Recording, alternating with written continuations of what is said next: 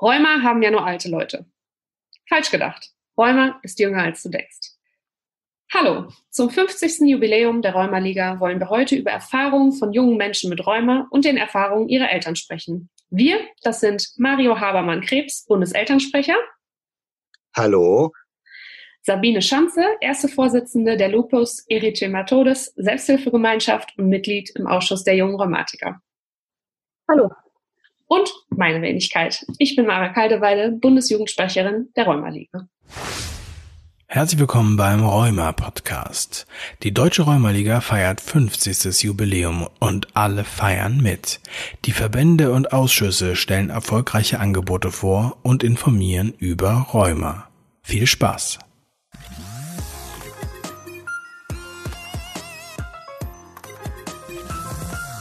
Vor einiger Zeit haben wir auf Social Media und in unseren äh, Netzwerken ein paar Erfahrungen gesammelt von jungen Rheumatikern und von Eltern von Kindern mit Rheuma. Diese wollen wir heute besprechen. Erste Situation.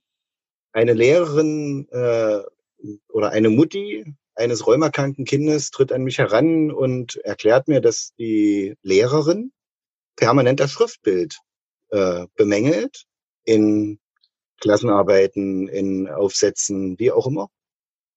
Äh, lange Rede, ich nahm mir die Rheuma-Simulationshandschuhe, ging zu einem Tag der offenen Tür in die Schule äh, mit der Mutter zusammen und habe der Lehrerin einfach die Rheuma-Simulationshandschuhe angezogen und habe ihr einen Stift in die Hand gedrückt und sie möge doch jetzt einfach mal ein paar Zeilen schreiben.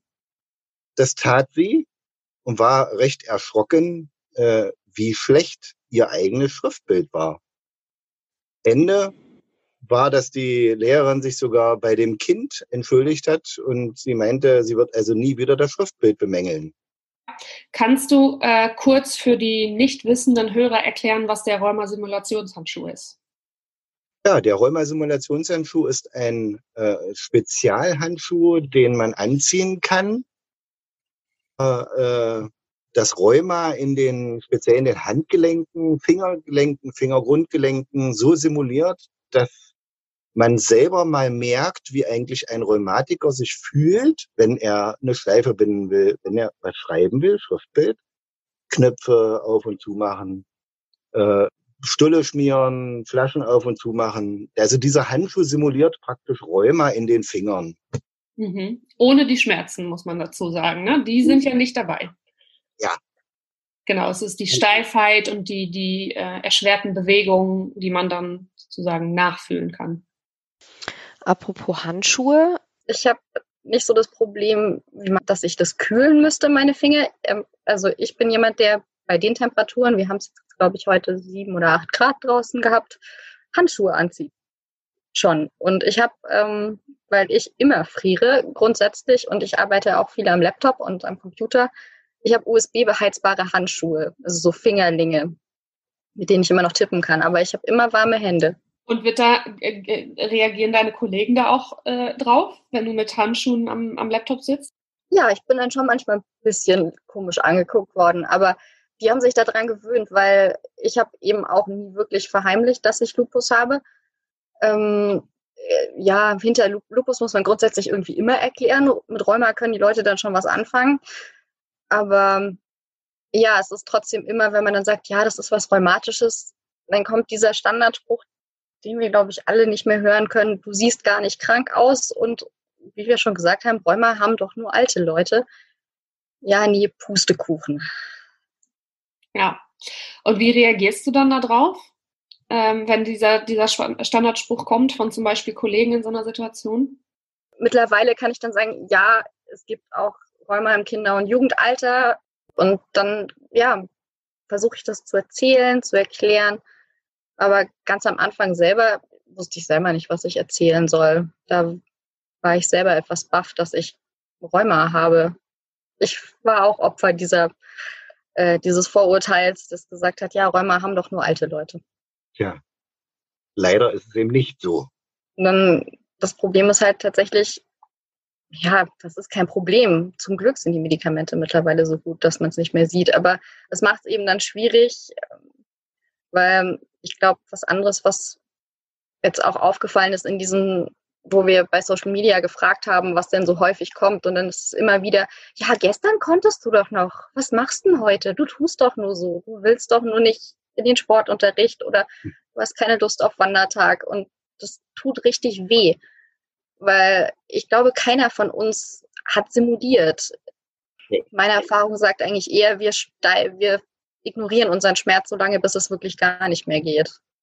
Ja, ja, genau. Ja, ich muss sagen, das habe ich auch häufiger. Es gab Situationen in, in meiner Schulzeit, aber vor allen Dingen auch im Studium später, äh, dass ich gesagt habe, äh, ja, ich hätte die Möglichkeit, dass ich zum Beispiel im, im Studium dann eine Klausur äh, gesondert schreiben darf, also gesondert von dem Rest. Und dann kann ich auf einem speziellen äh, Stuhl sitzen, der ergonomisch besser ist ähm, und nicht mit dem mit dem Rest. Und dann, das habe ich halt so laut am Küchentisch bei meinen Eltern mal erzählt, als ich ein Wochenende zu Hause äh, da war. Und meine Mutter hat dann gesagt, das ist ja super und ist ja toll, dass sie das anbieten. Und äh, ja, das musst du auf jeden Fall machen, ne, habe ich gesagt. Ja, weiß ich aber gar nicht. Warum soll ich das denn machen? Ich, ich kann ja ähm, mich danach wieder hinlegen nach der Klausur. Also wenn ich dann zu Hause bin, dann ähm, äh, relaxe ich halt und dann sind die Rückenschmerzen vom Sitzen, die gehen dann schon wieder weg. Ähm, und dann hat meine Mutter auch so schön gesagt, ja gut, aber du hast so viele äh, Nachteile durch deine Erkrankung, ähm, wenn sie dir jetzt diesen einen Vorteil, beziehungsweise eigentlich ist es ja eher ein Ausgleich, aber wenn sie dir das anbieten, nimm das auf jeden Fall wahr. Das kann dir ja nur helfen, äh, dass du dann länger sitzen kannst, nochmal durch die Klausur durchlesen kannst am Ende, solche Sachen. Ne? Also ich sehe das auch häufig bei mir selber und auch bei anderen Rheumatikern, die ich kenne. Die sind da sehr zurückhaltend, um diese gewissen Ausgleiche dann doch wahrzunehmen, einfach weil es auch ein bisschen unangenehm ist vielleicht oder man so ein bisschen über seinen eigenen Schatten springen muss ähm, und zugeben muss auch, dass man sowas braucht. Ich weiß nicht, wie seht ihr das? Ich glaube, das betrifft nicht nur diese Aus Nachteilsausgleiche. Ähm, ich habe dieses Zögern sogar gehabt, wo es darum ging, meinen Schwerbehindertenausweis zu beantragen. Ähm, dazu muss man wissen, ich äh, habe in Baden-Württemberg studiert und ähm, als ich angefangen habe zu studieren, sind gerade die Studiengebühren eingeführt worden, die man nicht bezahlen musste, wenn man einen Schwerbehindertenausweis hatte.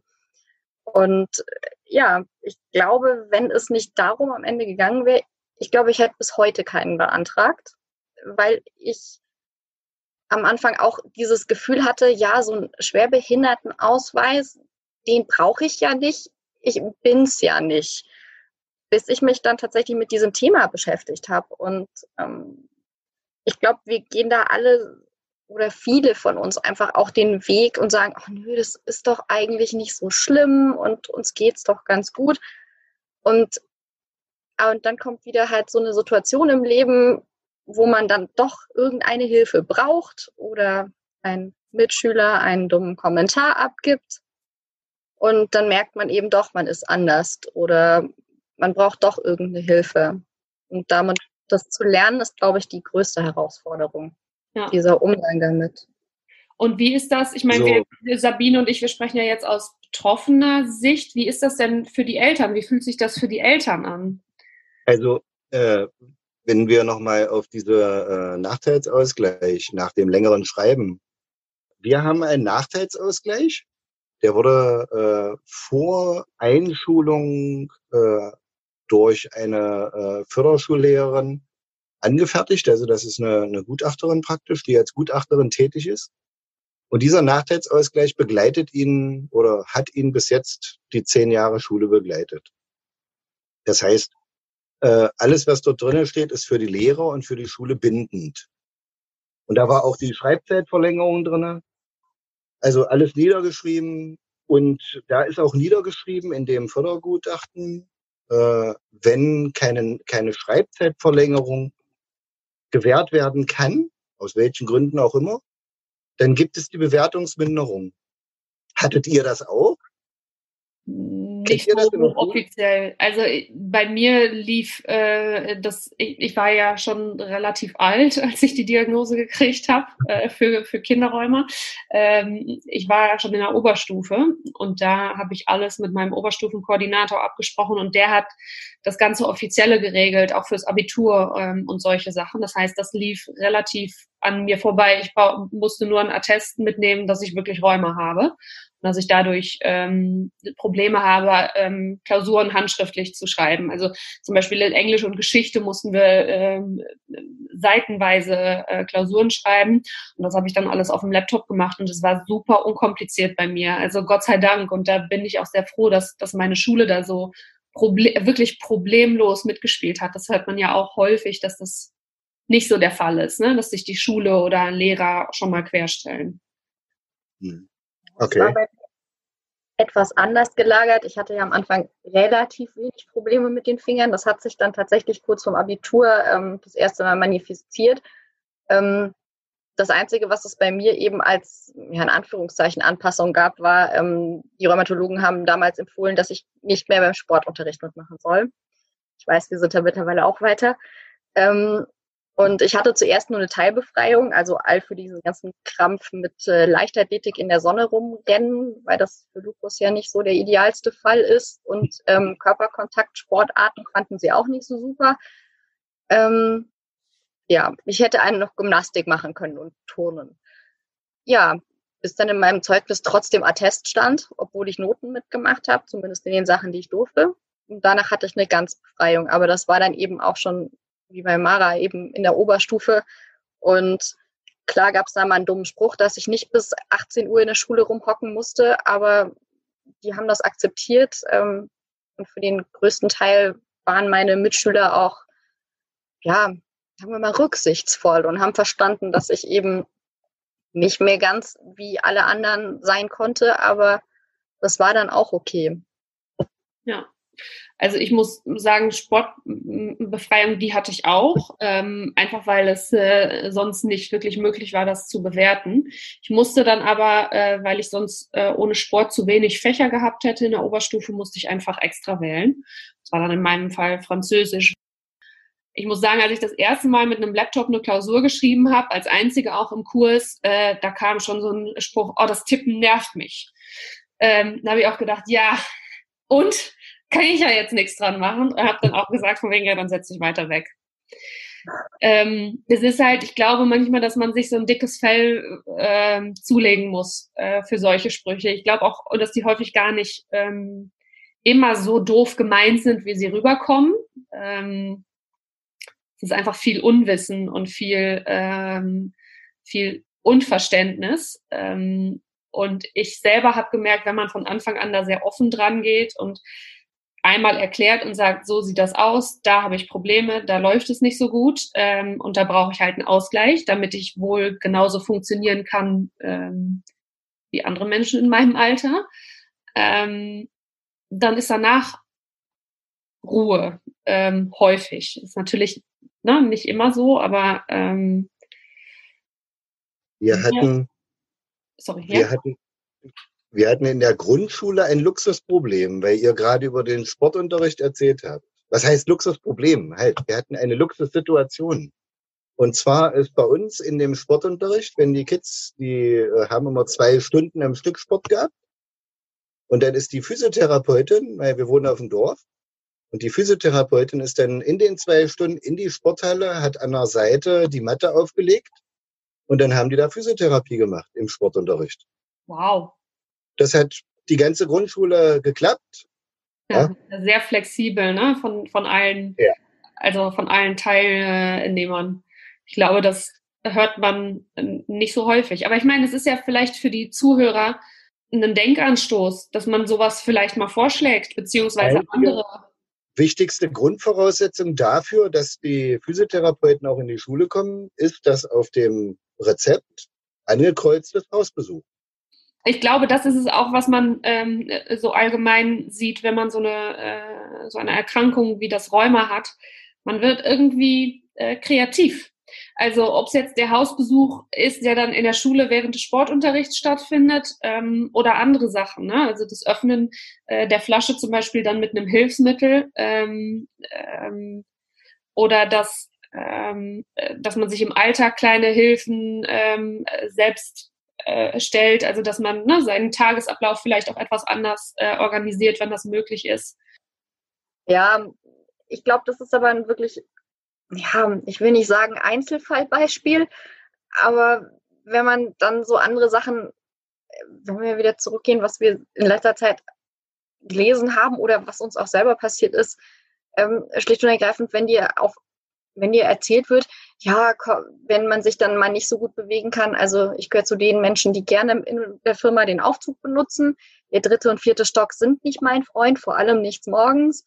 Und äh, wenn man dann wieder gesagt bekommt, ja, du musst dich einfach nur mehr bewegen, dann tut dein Knie schon nicht mehr weh. Ja, genau, der war lustig. Und der nächste Spruch dahinter, wenn man dann sagt, ja, das Knie tut aber halt dauerhaft weh, ja, dann komm erst mal in mein Alter, dann weißt du schon, wie es ist. Wie bitte? Ja, sprachlos. Da, da kann man nur sprachlos sein. Also äh, wir hatten das zum Beispiel mit einer, mit einer, da hat eine, eine Mutti mich angerufen, die äh, meine Tochter kommt jetzt in das Gymnasium und äh, ja, die Lehrerin meinte, was, ein Rheumakind in meiner Klasse, wie soll das denn gehen? Und dann hat die Mutti mich angerufen, die ist bei uns im Elternkreis, bin da hingefahren äh, und habe einfach äh, in der Vorbereitung, also in, noch in den Ferien mit den Lehrern gesprochen und hab, äh, musste erstmal erklären, dass Rheuma bei Kindern oder überhaupt Rheuma nicht ansteckend ist. Das ist keine ansteckende Krankheit. Also äh, dann erklären, was eigentlich äh, für Möglichkeiten bestehen, was auf die Lehrerin drauf zukommt, was auch nicht drauf zukommt. Im Endeffekt war dann die Aussage von der Lehrerin, ach ne, das kriegen wir doch schon hin. Ein riesen, ein riesen Ding vorher gemacht, äh, erklärt, ja, wie soll das denn gehen? Was soll ich denn mit einem Rheumakind? Das Rheumakind könnte doch vielleicht lieber in eine Förderschule. Also, und dann kurzzeitig erklärt. Und dann, ach so, na, so schlimm ist es doch gar nicht. Nee, ist es nicht. Ja. ja ich glaube, das ist so ein allgemeines äh, Ding, was, was eigentlich ähm, man als junger Rheumatiker oder als Elternteil von einem ähm, äh, rheumakranken Kind häufig leisten muss. Aufklärungsarbeit, einfach erklären, was Rheuma ist, dass es zum Beispiel nicht ansteckend ist, äh, dass es nicht heißt, äh, dass man ähm, einen, ähm, oder nicht unbedingt heißt, dass man ein Schwerstpflegefall äh, ist, sondern dass man mit den richtigen Medikamenten äh, relativ äh, uneingeschränkt aufwachsen kann und erwachsen werden kann. Also es kommt immer ganz stark darauf an, ähm, wie die Leute eben auch schon mit äh, Rheuma oder mit anderen Erkrankungen in Kontakt gekommen sind. Also das liegt ein bisschen an, am Alter und auch was so von der Umgebung vorgelebt wird. Äh, du hast vollkommen recht. Das ist eben äh, ähnlich wie bei dir. Wir haben also äh, bei uns in der Klasse, ich fahre ja nun zumal, äh, wenn Richard irgendwie zur Klassenfahrten fährt, fahre ich halt immer mit. Ja, weil halt äh, montags benutzt werden muss. Und ab ein, bis zu einem bestimmten Zeitraum hat er das eben nicht selber gemacht. Und freitags äh, eben die Antikörper spritzen. Und jedes Mal, wenn wir dann in der Klassenfahrt sind und ich sage so, mitkommen, Infusionstime, äh, dann haben wir da auch eine Diabetikerin und die Diabetikerin hat, Diabetikerin hat einfach gefragt, äh, ja, äh, was muss denn da jetzt Richard oder warum muss denn der sich da jetzt spritzen? Ich sage, na, der hat doch äh, Rheuma, der ist doch krank. Dann hat sie gesagt, ja, ich muss mich auch spritzen, ich habe Diabetes. Eigentlich äh, eine Krankheit äh, wie eine andere auch, beides chronisch kranke äh, äh, Kinder. Beide spritzen sich. Aber so richtig hat man irgendwie das Gefühl gehabt, dass die äh, Mitschülerin halt nicht verstehen konnte, warum er denn nun putzen muss. Ja, aber äh, der Rheuma, so, da kannst du doch eine Tablette nehmen und dann ist er das wieder weg. Nee. ja. Das, ja ich, ich glaube viel, äh, wenn ich das so raushöre, auch von den ganzen äh, anderen Beispielen, die wir jetzt hatten, ähm, ist so ein bisschen darauf zurückzuführen, dass es, es ist ja irgendwie was Besonderes, wenn man Räume hat. Auch andere chronische Erkrankungen, die ähm, äh, schwerwiegend sind oder die, die schwerwiegend behandeln, äh, behandelt werden müssen. Es ist was Besonderes man fällt damit so ein bisschen aus der Reihe und aus dem ganz Normalen raus. Einfach weil man besondere Bedürfnisse hat. Ähm, und ich glaube, da muss einfach auch in der, in der Gesellschaft viel mehr Platz für sein, viel mehr Raum für sein, dass man auf so eine Weise individuell sein darf. Ne? Also, dass, dass nicht gesagt wird, äh, warum spritzt du dich denn? Oh Gott, oh Gott, das ist aber komisch, sondern das gesagt hat, ach, du spritzt dich. Okay, ja, gut, äh, viel Erfolg. Also, äh, dass, äh, dass da positiver darauf reagiert wird. Und ich glaube, ja. das fängt, ähm, das ist in der Schule äh, nicht nur die Mitschüler, sondern das sind auch die Eltern der Mitschüler, äh, die Eltern des kranken Kindes, die damit ähm, ganz normal und, und, und offen umgehen. Das sind die Lehrer. Ähm, das ist auch generell die Gesellschaft, denke ich, die da einfach viel mehr Platz äh, für lassen muss oder viel mehr Platz dem Ganzen geben muss. Ähm, ja, also wie, wie schon eben gesagt, ich habe halt die Erfahrung gemacht, dass wenn man damit ganz offen umgeht und nichts verschweigt ähm, oder ähm, oder ähm, sagt von wegen, ja, ja, das geht dich jetzt gar, gar nichts an. Ähm, damit bin ich immer sehr gut gefahren. Halt mit dem Offenen und mit dem Erklärenden ähm, und es ganz normal äh, als Teil ähm, von meinem Leben ansehen. Manchmal funktioniert das aber leider nicht, Mara. Äh, ich erinnere mich immer an die, an, an unsere Mutti äh, im Elternkreis, die mit ihrer Tochter zur Physiotherapeutin gekommen ist und sie meinte, äh, ja, ob sie denn eigentlich weiß, was sie da ihrem Kind alles an Medikamente verabreicht. Und äh, da soll doch auch Gold helfen, ja. Das hatte sie irgendwann mal gehört. Also können, wäre es doch sinnvoll, die Medikamente einfach wegzulassen und dem Mädchen einfach ein Goldkettchen umzumachen. Das würde doch dann das Gleiche bewirken. Weil Gold hilft doch bei Rheuma. Aber die hatte auch null Interesse, äh, sich mit dem Krankheitsbild überhaupt äh, zu befassen. Und ganz witzig war, äh, dass zum Beispiel das auch äh, die Situation war, dass das Knie frisch punktiert wurde und die Physiotherapeutin das Kind aufs Trampolin stellen wollte mit einem frisch punktierten Knie. Was natürlich überhaupt nicht geht, weil das frisch punktierte Knie gehört nicht in äh, einen Belastungssport. Ja. Aber ich glaube, äh, die äh, gehen da also nicht mehr hin zur Physiotherapie, die haben sich dann eine andere Physiotherapie gesucht, die da ein bisschen mehr äh, Akzeptanz gegenüber hatte. Ja, aber ich glaube, das sind nicht mal mehr nur die Mediziner. Ähm, also ich bin von Anfang an sehr offen damit umgegangen, weil es war mehr als offensichtlich, dass ich in irgendeiner Art und Weise krank bin. Ich habe ungefähr ein halbes Schuljahr gefehlt. Ähm, und das fällt halt auf, wenn man an einer relativ kleinen Schule ist. Und ähm, ich habe dann auch erklärt, was ich habe und ja, ich weiß nicht, es ist so eine Tradition fürs Abitur, sammelt man ja immer irgendwelche komischen Zitate für die Abi-Zeitung über sich, seine Mitschüler, wie auch immer. Und das war so ein Heftchen, was wir uns eben alle angeguckt haben, wenn wir Zeit hatten und in unserem Oberstufenzimmer gesessen haben und gerade mal nicht gelernt haben oder sonstigen Blödsinn gemacht haben ich habe da durchgeblättert und ich bin über ein Zitat gestolpert ähm, von der Mitschülerin. Ähm, ich kann bis heute nicht sagen, ob sie das tatsächlich ernst gemeint hat, weil ich mich nie getraut habe, sie zu fragen. Ähm, sie hat reingeschrieben, Sabine ist so unbeliebt, nicht mehr mehr ihr eigener Körper mag sie. Ähm, also meine Reaktion in dem Moment war tatsächlich, ich bin heulend zusammengebrochen, bis mir jemand dieses Heft aus der Hand genommen hat und das mit Edding durchgestrichen hat. Ähm, ich kann das bis heute nicht richtig fassen, wie man aus der Erklärung ähm, beim, also vielleicht muss man das mal kurz erklären, bei Lupus hat ja das Immunsystem die Immunantwort sozusagen verlernt bzw. fehlgelernt und greift eben äh, Körperzellen an. Ja, und aus dieser simplen Erklärung kommt das. Hm. 13 Jahre später und ich weiß immer noch nicht, was das sollte. Ja. Ja, da ist man schon sprachlos. Ne? Und ich glaube, dass es auch vielen jungen Rheumatikern so geht, ähm, dass sie in bestimmten Bereichen richtig scheiß Erfahrungen machen, äh, auch wenn sie offen mit der Erkrankung umgehen. Ne?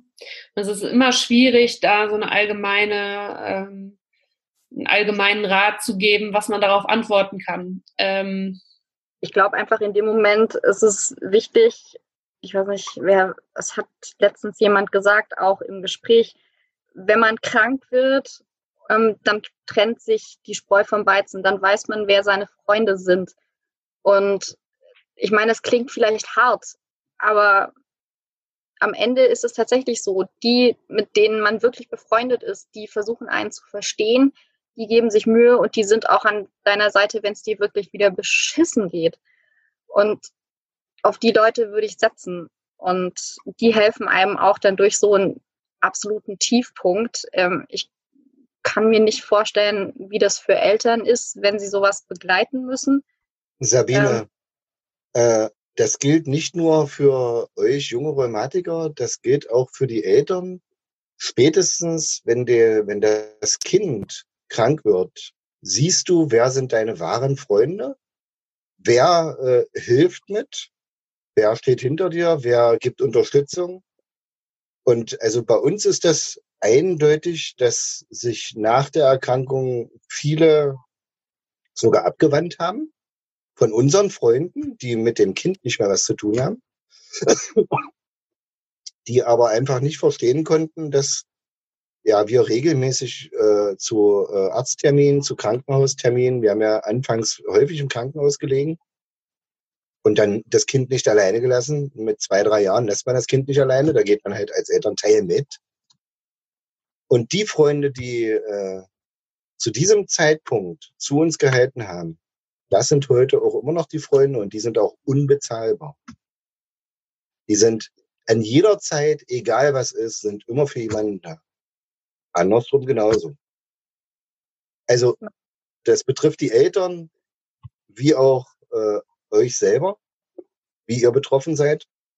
Das, äh, also ich kann, kann heute mit Fug und Recht sagen, das, was ich Freund nenne, das ist Freund wenn ich ein Endrat geben soll, äh, kann ich nur immer wieder plädieren, äh, wenn man Probleme hat, wenn man nicht klarkommt, wenn Eltern äh, ein Rheumakind haben, äh, einfach die Hilfe der Rheumaliga äh, anzunehmen. In, in jedem Landesverband gibt es Elternkreise. In jedem Landesverband gibt es einen Elternvertreter, der äh, Ansprechpartner sein sollte oder so ist, der Ansprechpartner ist und einfach die Leute ansprechen. Und wir können nicht mehr machen, also als losfahren und den Eltern einfach äh, persönliche Gespräche anzubieten.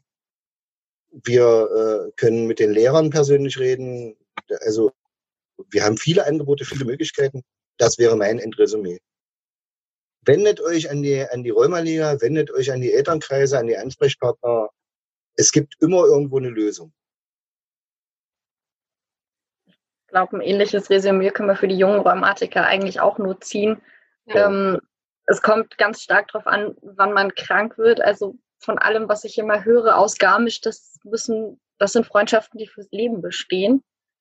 Ähm, ich war, wie gesagt, nie da, aber ganz einfach auch die, die Freundschaften, die Kontakte, die ich gefunden habe, seit ich mich in der Selbsthilfe und in der Rheumaliga engagiere, ähm, das sind jetzt 13 Jahre Kontakte. Ähm, viel mehr Sicherheit und Unterstützung kann es eigentlich nicht geben und man findet da immer jemanden, mit dem man sich unterhalten kann. Ähm, nehmt diesen, das ist so ein, ja, ich will nicht sagen, eine, eine ha, wie heißt das schon wieder? Rettungsleine im Prinzip auch gewesen in manchen Momenten. Ähm, wenn man da am Boden liegt, da ist immer jemand, der einen wieder mit aufrichtet. Ähm, und das ist Gold wert. Einfach wirklich nur Gold wert, sich mit jemandem auszutauschen und. Ja, ich kann das auch nur so unterschreiben. Ich, ähm, der Austausch und der Kontakt mit anderen Betroffenen hilft einfach unglaublich. Einfach weil man bestimmte Sachen in Relation setzt, ähm, oder ähm, von, sich von anderen nochmal Tipps holen kann, wie äh, die bestimmte Situationen angepackt haben.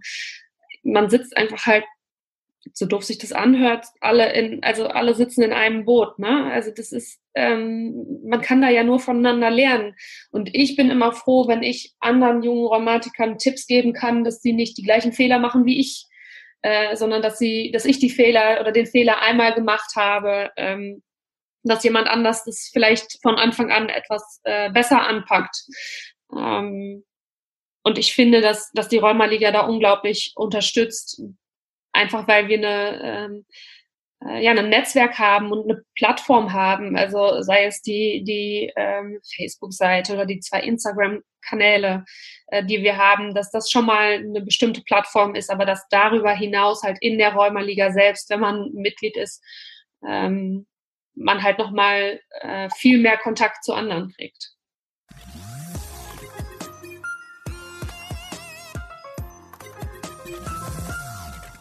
Vielen Dank fürs Zuhören. Wenn du mehr über Rheuma und die Deutsche Rheumaliga erfahren möchtest, hör dir unsere weiteren Podcast-Folgen an und informiere dich auf unserer Website www.rheuma-liga.de.